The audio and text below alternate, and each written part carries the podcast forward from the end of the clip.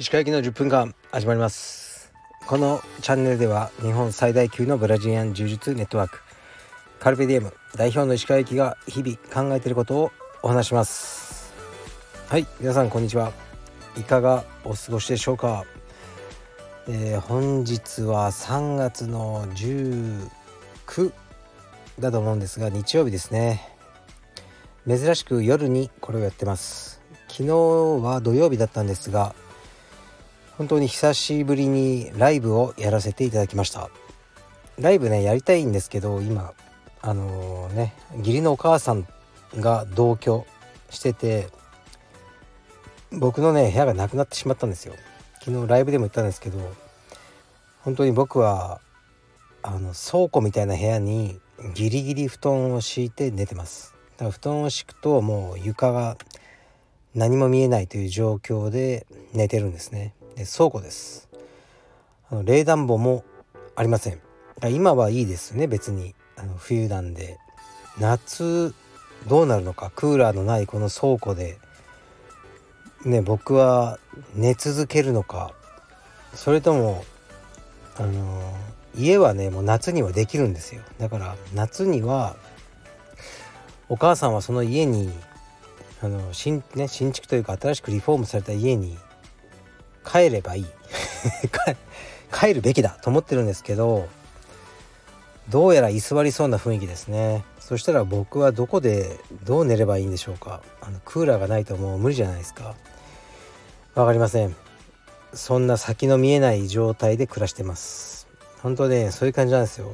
なんかこう僕はねタワマンとかに住んでそうなイメージがあるらしいですが違います。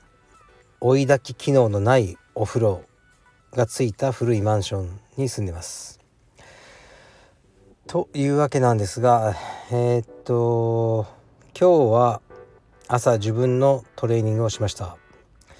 今日の朝のトレーニングはちょっとね最悪でしたね。新しく取り始めた睡眠薬が朝キレが悪いようでほぼ眠った状態というかまあ頭は起きてるんですけど体が起きてない。心拍数もなぜか全然上がらないっていう状態で1時間トレーニングやったらほんとしんどかったですね。寝る時間をもうちょっと早くしないとダメだなと思いました。で昼はずっと仕事をしていました。オンラインストアのことをちょっとねやってましたね。で夕方に息子とトレーニングをしました。で息子を連れてトレーニングに行ったんですがえー、っと他にもねプライベートレッスンとかグループレッスンをやってるキッズがいて結構みんな頑張ってるなって感じでしたね。うん。非常に良いことだと思います。で僕は息子とトレーニングしてあとなんだろうちょっとね腰の体操とかをやってましたね。はい。であそうだ。大事なあ大事な告知は最後にしましょうか。いや最初の方がいいのかな。うーん最初に行きましょうじゃあ。えっ、ー、とですねまたねちょっと求人ですね。カルペディウム深川を作る時ももう相当苦労しました。えー、ね、この SNS で告知したりあとね知り合いの充実家にいろいろつてをたどってなんとか、えー、主者ですね。ホブソン・タンの選手を見つけで彼が働いてくれることになって、まあ、今うまくいってます。カルペディウム深川ですね。でこのミッションがね僕にはたまにあるんですよ。でまあ僕の立場っていうのはこのカルペディウムというブランドのディレクターでえっとね僕ねあのもう本当青山しか経営は関わってないんですね。だから誰が何をしてるか知りません。別にいいんですけどそれは。ブランドの、えー、まあ何て言うかなマネージャーをやってるんですがとねまあ、道場のオープンのお手伝いというのはしてます。深川もそうですね。でまたね一つやることになったところがあってで緩やかに募集を開始しようと思います。なんと場所はタイバンコクです。この間というか昨年の12月に僕はバンコクに行ってましたけどその関係で行ってたっていうのがありますね。だこれはあのー、まあねもうほぼというか99%確実になったのでこうやって発表してるんですけどタイのバンコクでカルペディエムバンコクを、えー、ね、やらせていただこうというかまあ僕はね、あのー、僕のお金じゃないんですけどやりたいっていう人がいるってことでお手伝いをするという立場ですね。ですからあの、カルペディエムバンコクで働きたいっていう人がいたらまず連絡ください。条件は悪くないと思いますね。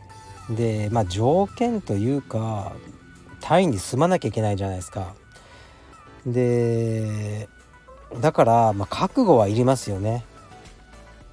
で僕らが望んでる人材っていうのは、まあ、まず英語が話せるそんなね流暢じゃなくてもいいけど英語話せないと無理ですね、まあ、タイ語が話せるとかねそれはいないと思うんでとりあえず英語が話せる。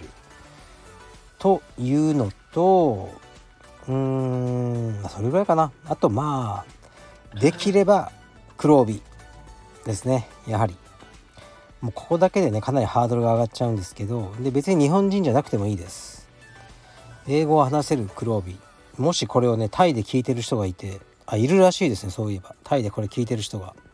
いるらしいんですがそういう人でもいいです。もうそっちの方が話早いかもしれないですね。日本に住んでタイに行くのすごい大変じゃないですか。タイで黒帯で実力はあるんだけどなんだかちょっと充実に距離を置いてた人とかねそういう人いたらいいですね。カルベディウムバンコク、まあ、絶対楽しい道場になるってことはうんまあ保証保証はできないかもしれないけどね。まあ楽しい道場になるとは思います。はい。それは分かります。ですからあのタイでねなんかやろうと。でそそれをね足がかりにアジアマーケットってすごくねいいと思うんですよ。僕は。タイだけじゃなくてベトナムとか、ねまあ、シンガポールはもう3つあるけどマレーシアとか、ね、どんどん攻め込んでいってやるぜっていう人がいたら、あのー、よろしくお願いします僕にメッセージくださいでねこうね人生にはこういくつかターニングポイントがみんなあると思うんですけど思い切ってねああの時メールしてればとかならないようにちょっと勘違いやろうと思われるんじゃないかとか思ってもメールするべきですよね。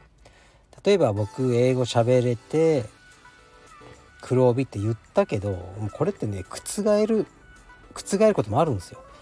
僕は英語喋れません。しかも茶帯です。でも今から死ぬ気で勉強します。死ぬ気で黒帯になれるように頑張ります。とかね僕はそういうやつ好きだってもう多分バレてるじゃないですか。そういうところがねこううん欲しいですねみんな。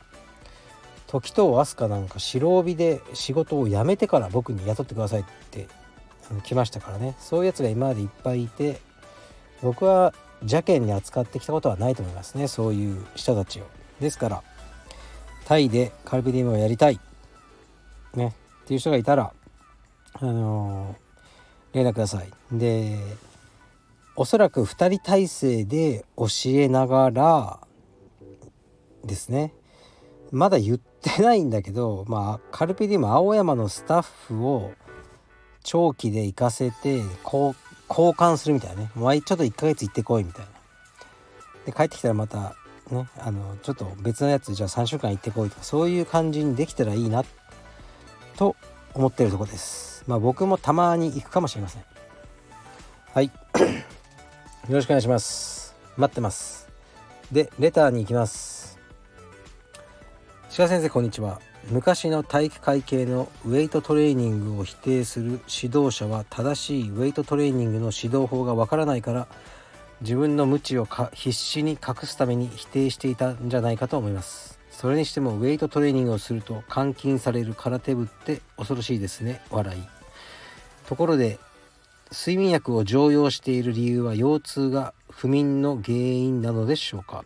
はいありがとうございます。これはですね23日前に話したことですね。僕があの空手部に監禁されたという空手部のねあの、まあ、OB とかね師範とかねその辺の人にこう監禁拉致監禁されたっていう話をいつしたのかな？23日前したんですね、まあ、その内容はねもうねどうでもいいです。全然恨んだりしてないんですけどえー、っとそうウェイトトレーニングを否定する文化というのはねすごくあるしまだそういう人がいると思いますね。うんなんかこう感覚で言ってるんですよね。今日もねちょっと偶然そういうトレーニングに詳しい方と、ね、トレーニングその実業団とかの、えー、っとトレーナーさんですねと話してたんですけどもうウェイトトレーニングはもうしまくれと。しまくるしかないしやってこなかったからその日本はずっと、まあ、いろんな競技で勝てなかったっていうふうに言っておられましたね。でもまあその人もまと言ってたのはやっぱり結局は遺伝だよみたいな話してましたね。大体親と同じぐらいにしかならないから子供はあの身長とかね体重とか特に体型は母親にの遺伝っていうのはなんか証明されてるんですね。でまあそういう話もしてたんですけどまあねウェットトレーニングは僕はした方がいいと思いますねほぼ全ての競技で。で、まあ、肝心の質問ですが睡眠薬を常用している理由は腰痛が不眠の原因。そうですね。腰痛でもう腰が痛くて起きちゃうんですね。でも今はちょっとね腰痛少しね、まあ、いろんな治療の回があって良くなってきたんですね。良くなってきたというか悪い日は悪いんです。でも悪い日の頻度が少なくなってきた気がしますね。でだからね腰痛はそんなに夜なくてもやっぱ寝れないんですよね。多分もう睡眠薬を常用しすぎてあのー、ちょっと中毒になってるんですね。で睡眠薬を取らないともう全く寝れない。ね1時間しか寝れないと。次の日もう1時間ね3日連続1時間しか寝れないみたいなことを。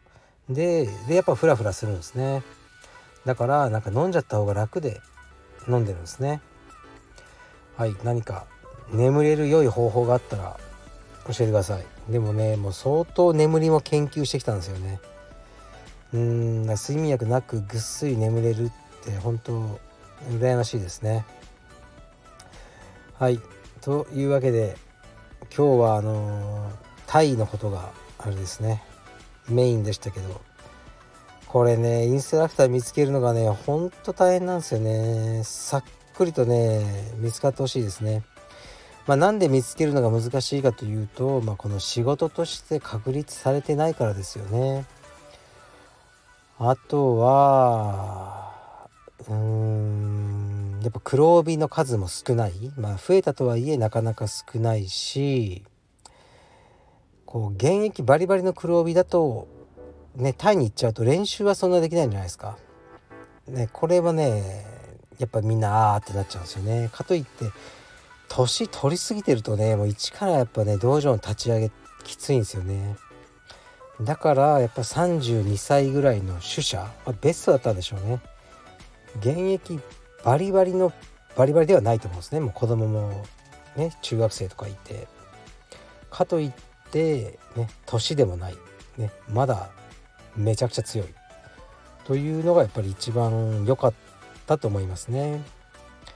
あとね主者に関しては夜しか今仕事ないので午前中はだいたいカルペディエムの三鷹えー、っと青山でプロ連に出てるみたいですね。そういうあのことができるからまあ実力も落ちないですよね。まあ、タイに行っちゃうとどうなるか分かんないですね。そこはあのー、まあ分かんないんですが相談です。いろいろ。まずは連絡をしてきていただければと思います。はい。じゃあ失礼します。